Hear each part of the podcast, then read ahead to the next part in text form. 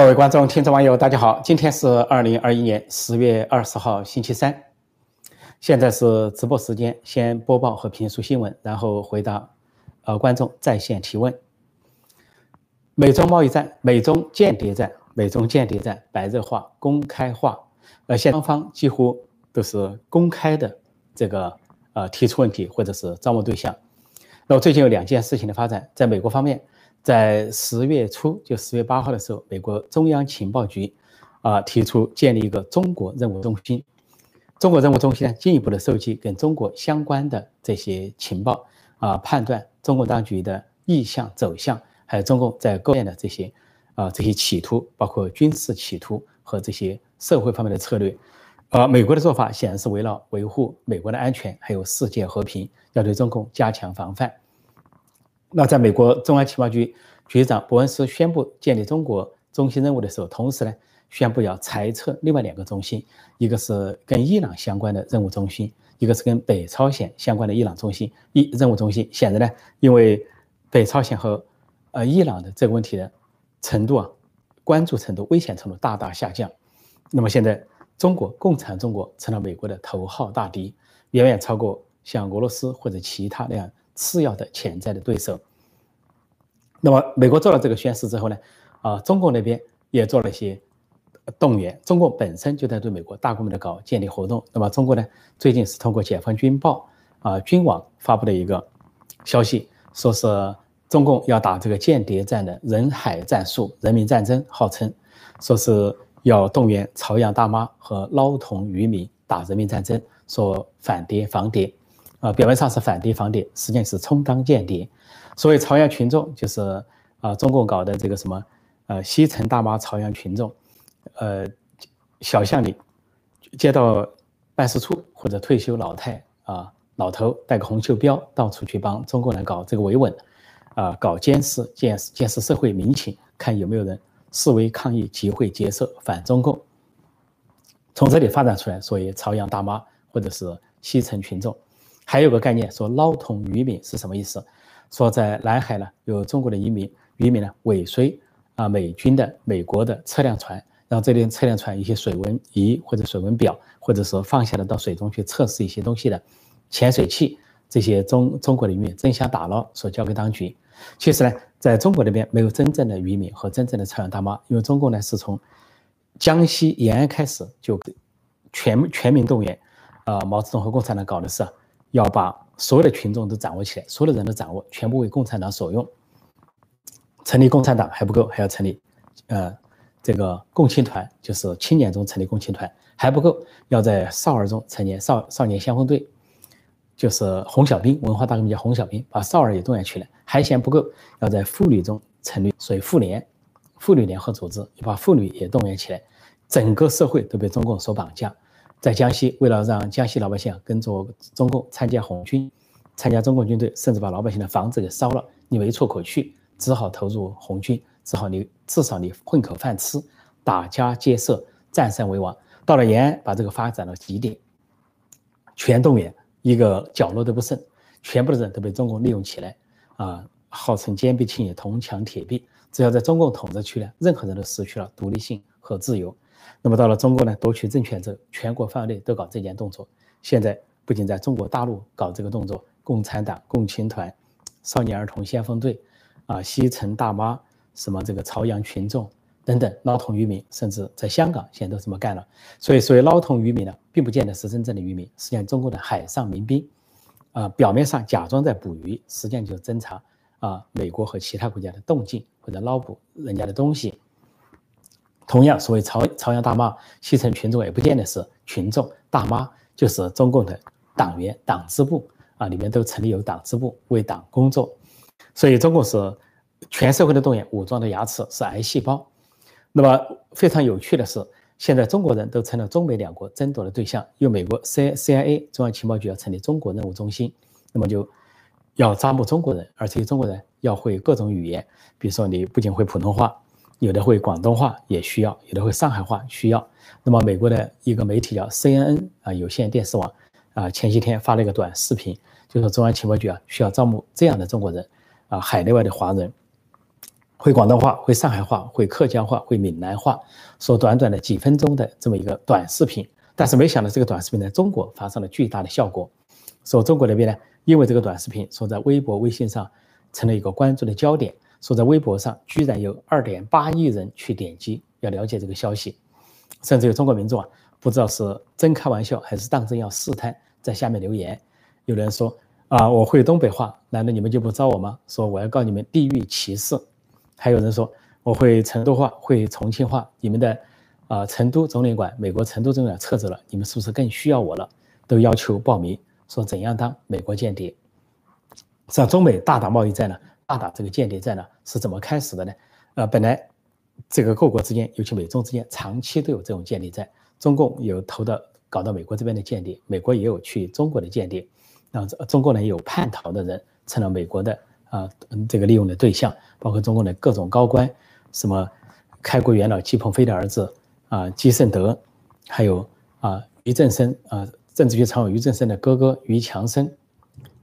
啊，还有中共呢各种叛逃者，哪怕在今年六七月份啊，都传出了叛逃，要么是公安部副部长叛逃，要么是相应级别的人叛逃，还有呢就是，呃，中共驻美大使崔天凯辞职之后下落不明，可能自美不归，那么当时。七一前后，中共建党节、建党百年，习近平他们非常紧张，率领整个中共高层在北京宣誓啊，永不叛党，重新把入党誓词读了读了一遍。另外呢，中纪委的网站不断刊登历史上叛徒是什么情况，高级叛徒暗示呢发生了重大的叛逃。啊，总之这种战争一直在进行，但是现在为什么白热化、公开化？那是因为呢，中共采取了进攻姿态。这些年呢，大规模的进攻美国，美国成了被动的防守，呃，特别是奥巴马时代呢，说搞了个十年免签，结果中共大量拥中国那边大量拥进了什么游客，啊，更加上学者学生，上下携手盗窃美国，盗窃美国知识产权，啊，抄袭剽窃盗版，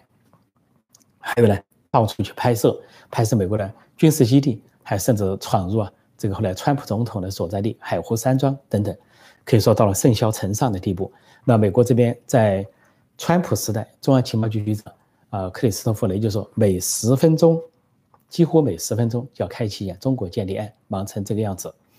那么到了现在呢，可以说更忙了，所以美国就被迫反击了啊！中国是全面建立，全民化，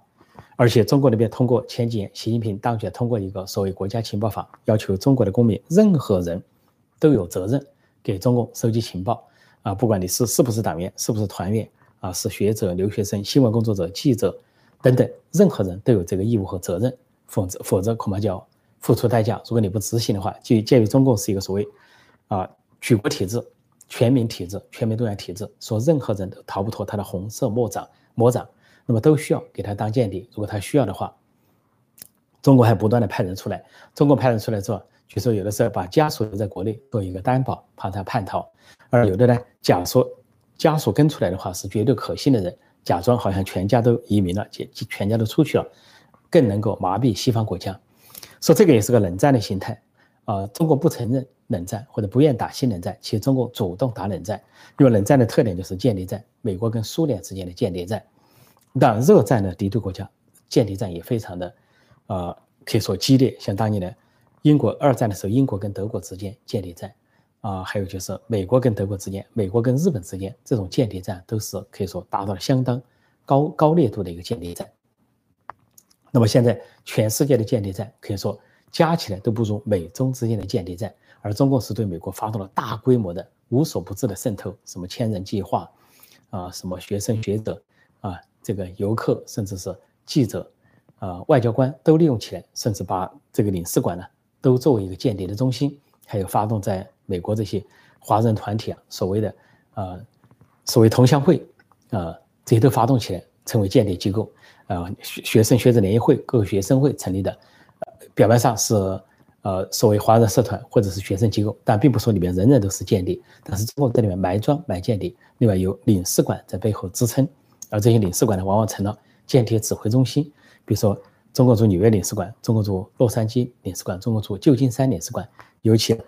呃，去年关闭的中国驻休斯顿领事馆就是一个间谍窝子、间谍中心，所以川普政府关闭的原因就是那里有重大的间谍案，是间谍窝子情报中心。中国就报复美国，关闭了美国驻成都总领事馆。总之，这个贸易战，这个这个间谍战呢，达到了这个白热化、公开化的程度。那么，中国人成了争夺的对象。那么，从这个消息看出，二点八亿中国人都对这个消息感兴趣啊，可能很多中国人的怦然心动，都想知道给美国当间谍有什么好处。好处就是啊，中国那边是强迫的，你不当也得当，当也得当，是全民化，叫做国家情报法。但是美国这边间谍是职业化的，就一方面啊，美国的情报局，美国十八个情报部门，中央情报局是其中之一，可能是最大的，它是公开的招募啊，或者是私下的招募，但是一方面它不勉强，那么人们呢，凭借自己的意愿去当，但也并不见得人人都合格够格。那为什么说人家需要？啊，不仅讲普通话的，还有讲广东话的，讲上海话的，讲这个闽南话、客家话的。闽南话大概是靠近台湾，那么通过这种语言可以收集一下中共对台湾的动向。会讲广东话的，大概要了解中共啊，这个在香港这一带的动向。会的上海话的，上海是中国第一大城市，最重要的商业中心，那么也需要了解中国在上海那里的布局。所以呢，这个在中国讲各种方言的人，方言的人呢，应该都是大有用武之地。所以说绝对不会被落下啊！不像以前呢，呃，中国网民抱怨，抱怨这个李鸿章，各省的抱怨李鸿章，清朝大臣李鸿章，说你割地搞租界，你划多一点租界，深圳人说你划宽一点租界，你会死啊！你就把香港划进去，没把深圳给划进去。还有说这个广东广东人骂他，说你这个李鸿章，你你把广东省割出去，你会死啊！啊，山东人也骂他，说李鸿章，你这个。能不能把山东也割出去？你割多一块山东，你会死吗？说都骂他没割出去。现在中国人可能都在抱怨，为什么美国这边提到招募只提到几种方言，什么上海话、广东话、客家话、闽南话，可能有一天中国人要骂，说你你不把湖南话、长沙话包括进去，你会死吗？你把四川话包括进去，你会死吗？还有这个东北话，你会死吗？都要包括进去。中国人争相当间谍，其实呢。在这里面呢，由于中共是强迫的，美国是职业化的，而且加上呢，美国有民主自由，中国里面是独裁专制。应该说，如果中国人现在成了中美两国争夺的对象，恐怕中国人内心更想当美国的间谍，而不想当中共的间谍。而中共内部的人都争相叛逃，呃，要说美国有没有叛逃呢？是少之又少，几乎是啊屈指可数或者数不出来。但中共那边要叛逃太多了。如果说大家不相信，要测试一下，美国就把边境打开。看多少人往美国，呃，美国人往中国跑，那么中国把边境打开，看多少中国人往美国跑，就可以测试一下谁向往谁，谁更向往自由的土地。所以这样一算下来，这样推理下来，为什么有二点八亿中国人这么感兴趣这个话题？那就说明他们心里边都有个潜意识，都有个小九九，想寻找一个出路，能不能够给美国做一点服务？就是说的啊，国军来了。我入伍，美军来了我带路啊，日军来了我进屋，共军来了我投毒，大概反映了这么个心态。但在这个间谍攻防战中啊，呃，可以说美中双方最近一些年呢，可以说有得有失。呃，中国方面动不动宣称他又破坏了美国的中央情报局在中国什么网络，但是美国由于每十分钟就在破坏中国的，就在接触中国的间谍，那么这个间谍可以说是中共的间谍是密集的落网，有的是。以科学家、学者的身份，在上飞机前带走机密被拦截下来，啊，有的是这个学生的身份，啊，还有是到处去拍摄、假装游客的身份，都被美国所拦截。而美国很多，呃，抓到中国的人并不公布，就好像，呃，七月间、六七月间传出来的重大叛逃，说正在，呃，美国的国家安全局的情报部门呢，在内部的合作，但是媒体只是有小小的暴露。小小的披露，中国那边就不得了了。中国就习近平带头宣誓永不叛党，那么就说明呢，美国这边做的很机密，他是保护啊对方叛逃过的人，也保护间谍，对间谍的保护工作尽可能做到家。应该说，美国大量的破获了中国间谍，但是并没有公开。而且呢，中国那边的间谍过来之后呢，很多人，呃，据我所听说，很多人呢不由自主的又转成了双面间谍，表面上为中共服务过来了。或者是在这里发展些了，但是自己觉得不妥，要么是良心不安，要么是觉得自己不安全，干脆又主动找到美国的 FBI，找了美国的 CIA，和盘托出自己的身份，要求呢反过来为美国服务。那么说的不好听，他成了双面间谍，又为中国服务，又为美国服务。但说的好听一点，实际上假装为中国服务，倒过来又为美国服务。说中国那边可以说防不胜防，自己就留下了巨大的漏洞。虽然说他号称打人民战争，啊，搞这个人海战术，只是你在中国那边搞人海战术，人人民战争可能有一点这个，呃，这个着落。但是你要在美国来搞人海战术，根本行不通。你拍出的人很可能就是肉包子打狗，有去不回。好，我暂时讲到这里，我现在回答大家在线提问。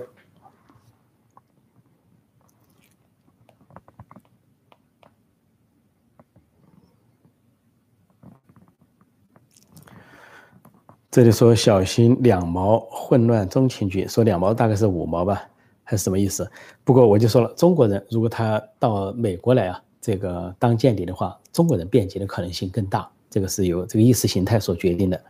所以反过来，这个美国在这方面啊，当然会防范，但是中共投诚的可能性很大。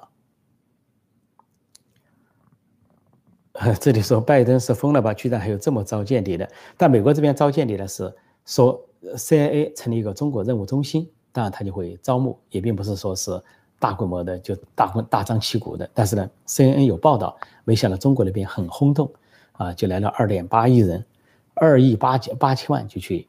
看这个要相关的消息。那么如果还有其他消息的话，恐怕加起来有十亿人都在看这些消息。啊，这个人说，我也会粤语、上海话。不过，你要是会，你要是想为美国的情报工作服务的话呢，恐怕还还得有点本领、有点资料才行啊。这个我不太了解这个情况，是不是？呃，能够那个？有人说还会说哑语。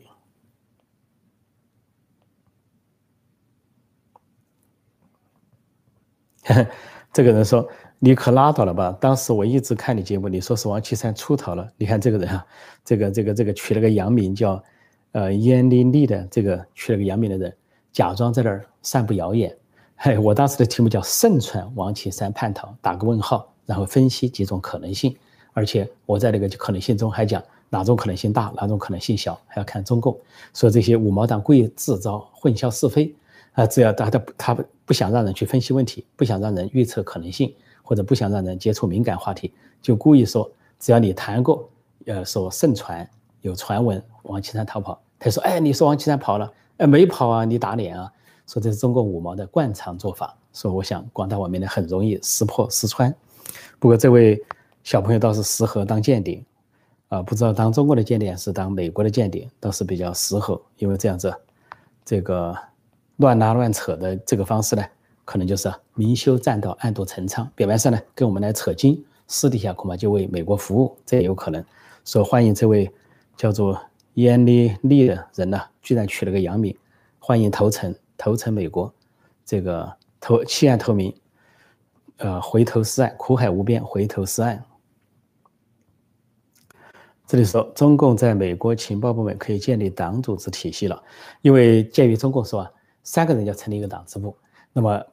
不要说他在美国情报部门有没有成立党支部，不得而知。但是呢，他在这种所谓的呃外面的同乡会或者外面的学生学者联谊会里边呢，他会成立。那么在前些年，大概奥巴马总统执政的时候，比较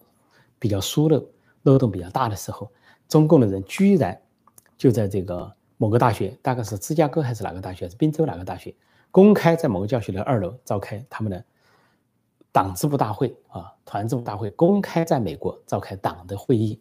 然后都被人录了像啊，录了视频，大家可以网上搜索一下。那么当然后来或者川普上台打击这些之后，这些中共就消失了，又转入地下党了，啊，活动静悄悄了。原来以为利用美国的民主自由啊，公开的发展中共的红色组织，公开亮旗了，亮出五星红旗。这几年经过川普执政之后啊，这些同乡会也好，学生学者联谊会也好，都大为收敛。那会不会卷土重来？但是暂时转入地下，卷是否卷土重来未可知。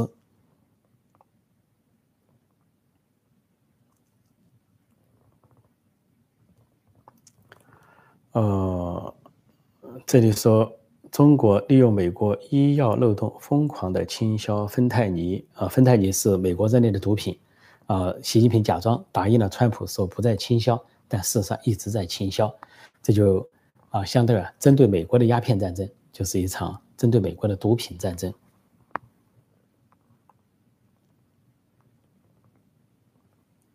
这里说，呃，美国是不是有很多大陆去跳广场舞的大妈可以发展一下？前几年很疯狂，前几年尤其奥巴马执政时代啊，这个门户大开，十年签证，这些中国人利用十年签证，主要就把自己的子女安排到这里读书。因为美国读书呢，也不查身份，也无偏见，医疗也不差，你只要有病就看病，上学就上学。所以这个那些拿十年签证的那些男人女人呢，主要是把孩子放到美国来读书。那么有的人就跑去跳大妈舞啊，这些母亲呃陪孩子读书的就去跳大妈舞，所以这个在美国是一个自由社会嘛，你要跳舞，你要唱歌，基本上没人去管。不过呢，也是在川普时代是吧，这种行为收敛了，这些跳唱红歌、跳红舞的这些大妈呢，哎，曾经呢跳到联合国，在联合国面前大跳特跳啊，差点就把腰给闪了，腿给拧断了，非常猖狂。但也许有人真的把腰闪了，腿拧断了。但是后来奇怪的是，最近几年美中关系紧张，川普打击中共这些间谍，这红色现象，这些大妈突然也消失了，大批的消失，这是一个很奇怪的现象。就中国人呢，还是很势利，还是很怕风险。这里面说我只会讲普通话，看来是没戏了。有戏，人家又不是说你必须讲别的方言，就除了普通话之外，你讲别的方言更好。说你会讲普通话的，当然可以。要是普通话流利，英文也流利，会各种语言的话，恐怕更是一个人才啊！啊，只是说呢，就像人家招募渠道是什么，不得而知。呃，这里头说破空好像很适合，但愿啊，但是可惜呢，我们人生呢有不同的选择，不同的安排，不同的职业选择，所以这个就非常遗憾了。如果我再年轻个三四十岁啊，可以考虑这个方向。这里说中国也招闽南话、广东话的，呃，中国有可能啊，中中共发展间谍也是全方位的，尽管是，呃，扼杀各种各样的语言，它也是全方位的。这里说广东的武警可以马上变港警，这是毫无疑问的，只要会讲广东话，啊，在香港现在执法的那些心狠手辣的啊，这个呃脸皮厚心肠黑的，这下手狠的，应该说是广东、广西这边讲白话的人派去假冒港警。我认为，在 大抗争时代，我就怀疑，高度怀疑是这个。现在更加怀疑了。而且在二零一九年大抗争时代，香港民众大抗争抓到很多的抓拍，说有些号称港警突然就讲普通话，什么撤，大家快撤啊！一会儿说到这边来，到这边来，突然就讲起了普通话，说香港市民怀疑啊，早就是换上了服装。呃，这里说这个。呃，有人嫉妒人家薪水高，说美美国可能是中国的七倍跳，说间谍啊，也有可能哈，这个不太清楚，有可能。这说唐娟是共谍，唐娟就是中国的军方派来的，都在美国受到审理。那么唐娟说审理之后呢，说是后来又被释放了，这个消息还不完整的消息还不太齐全，究竟怎么回事不得而知。但是中共呢也是把他抛弃了。中共一旦说有某个间谍、某个军方人员被美国所识别，中国人就不承认，哪一个不承认他是间谍？不承认他就可以不营救，那就让这个人自生自灭。这个唐娟呢，曾经躲进了中国驻旧金山领事馆，但是由美国通缉，中国呢把他给赶了出来，放到街上让美国抓走，就是怕惹麻烦，怕上升为政治事件或者两国关系，所以给中共当间谍也很惨，就是被扔出去、抛出去。所以这就逼着很多中国的间谍最后当上了双面间谍，甚至就是表面上为中国服务，实际上为美国服务。所以有的人很奇怪说，呃，明明有些人是在华人社区活动的，是中共间谍，为什么美国没抓他？美国的 FBI 怎么没抓他？有可能就是美国是放长线钓大鱼，已经知道了谁谁谁是间谍，那么这个人呢，已经跟美国也投诚好了，商量好了，就是假装还是中共的间谍，其实为美国服务。说美国还是把他放在那里活动，让他去活动，活动之后，其实最终呢是美国得利啊，中国呢假装以为收集到了一些情报，甚至可能是相反的情报。而中国呢，据说呢，这个中共派到国外的间谍还动不动搞单线联系，这个单线联系啊，中共以为很安全，但他也给他自己带来个危险。他单线联系就认为这条线的上级就是呃隔开的，另一条线的上级又是隔开的，互相不知道。但是呢。麻烦就在于啊，这个中国人有互相举报的这个习惯，立功受奖。那么他投诚给美国当双面间谍，他要向美国啊立功受奖。那他就去举报他怀疑的对象都去举报，而由于这个单线啊表面上不交叉，但是他们之间会发生矛盾，而他们之间互相很容易识别，所以他们互相啊检举、互相出卖的情况也非常普遍。啊，英国皇家谍报员零零七对中国人就说了，看看人家的间谍零零七啊都有派头，说中共的间谍不就是演了几个电影？演了一些电影，是不是《战狼》啊，《战狼一》《战狼二》《战狼三》呢？电影而已，现实中不存在。这是说苏联的佐尔格，美国的呃，中共的金无代，对，这些都是过去的这些间谍啊，这都是过去的间谍。呃。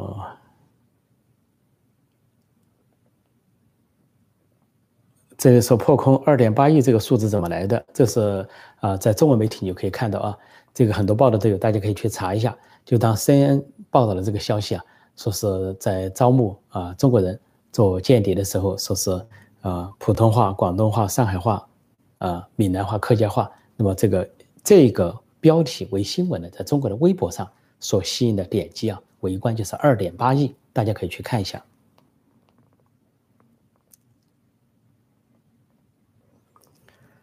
呃，这里说这个西方擅长窃听密码，呃，原来美国跟日本呢搞间谍战的时候，那像这个美国的破译密码的技术高于日本，所以在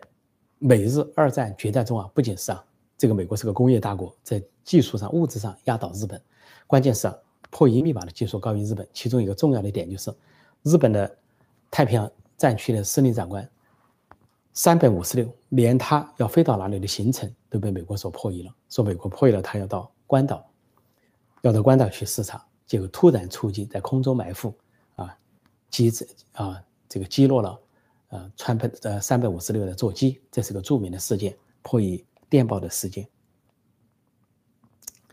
美人计，中国是善于搞美人计啊。前段时间的芳芳又跟议员睡，又跟市长睡，睡完了跑了，一个叫芳芳的什么艳艳女。还有中共这个到了外国人到了中国那边，那确实人海战术。一会儿是韩国的外交官中套了，几个韩国外交官为一个上海美女争风吃醋了；一会儿是日本的外交官中套了，最后察觉之后自杀了；一会儿是美国的大使中套了，有美女把骆家辉给套住了，搞了家庭离婚了，提前辞职了。说中国在他的土地上的确是人海战术，无孔不入。但是你要到别的土地上去搞，那恐怕就未必是那么回事了。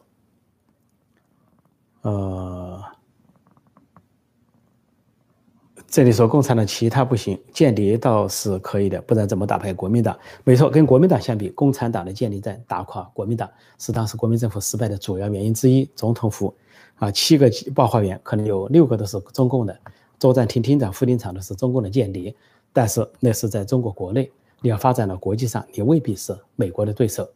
好，我今天就暂时讲到这里，谢谢大家收看收听，再见。